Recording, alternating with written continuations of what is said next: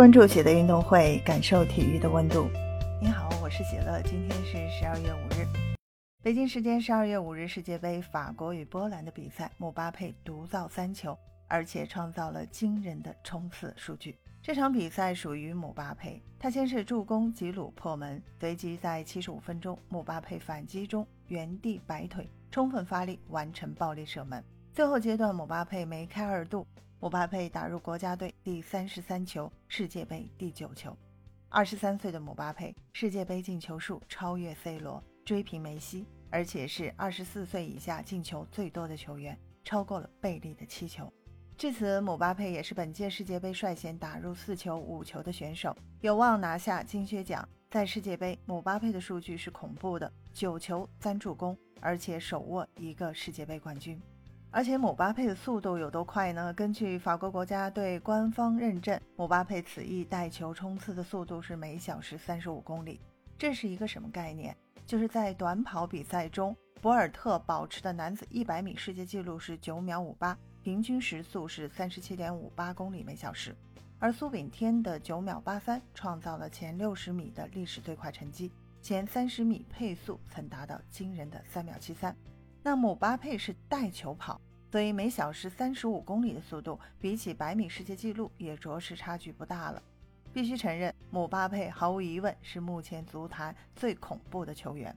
二十三岁的姆巴佩已经在本届世界杯射手榜上处于独一档的存在，而且小小年龄已经超越十七岁就闻名天下的球王贝利，成为世界杯二十四岁以下的射手王。个人世界杯进球九球，超越了马拉多纳。C 罗等一票超级巨星，一战带出两任球王和绝代双骄，没有人知道他的极限在哪里。别忘了，姆巴佩已经有一个世界杯冠军，看上去他还要更多的世界杯冠军以及世界杯纪录。作为目前身价最高而且薪水最高的球员，姆巴佩按理来说是足坛第一人了，但是很多人并不承认这一点。毕竟姆巴佩在俱乐部闹了不愉快。在巴黎闹离队之后，又割了皇马，回过头来与内马尔的矛盾公开化。无论从哪个角度来看，姆巴佩都不讨喜。但必须承认，姆巴佩的实力确实炸裂。在巴黎，姆巴佩是绝对核心，拥有无限开火权，这让梅西的进球数据直线下滑。梅西在巴黎也只能成为一位传球手，在队内地位以及薪水都不如姆巴佩的情况下，梅西回到阿根廷队才能找到自己的快乐。但是我们可以感受到姆巴佩的统治力，目前的确已经超越了梅西、C 罗、内马尔等超级巨星，打破了卫冕冠军小组出局的魔咒后，法国队目前的目标毫无疑问就是力争卫冕。虽然几大核心集体缺席，但必须承认，有了姆巴佩，一切皆有可能。姆巴佩如果率领球队卫冕，那么届时无法想象姆巴佩的历史地位有多恐怖。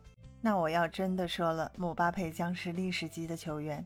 他二十三岁，在国家队的成绩单可能是很多超级巨星一辈子也追不上的。分享体坛热点，感受体育魅力。今天的内容你有什么想说的？欢迎在评论区给我留言。感谢收听喜乐运动会，也欢迎您的转发、点赞和订阅。我们下期节目见。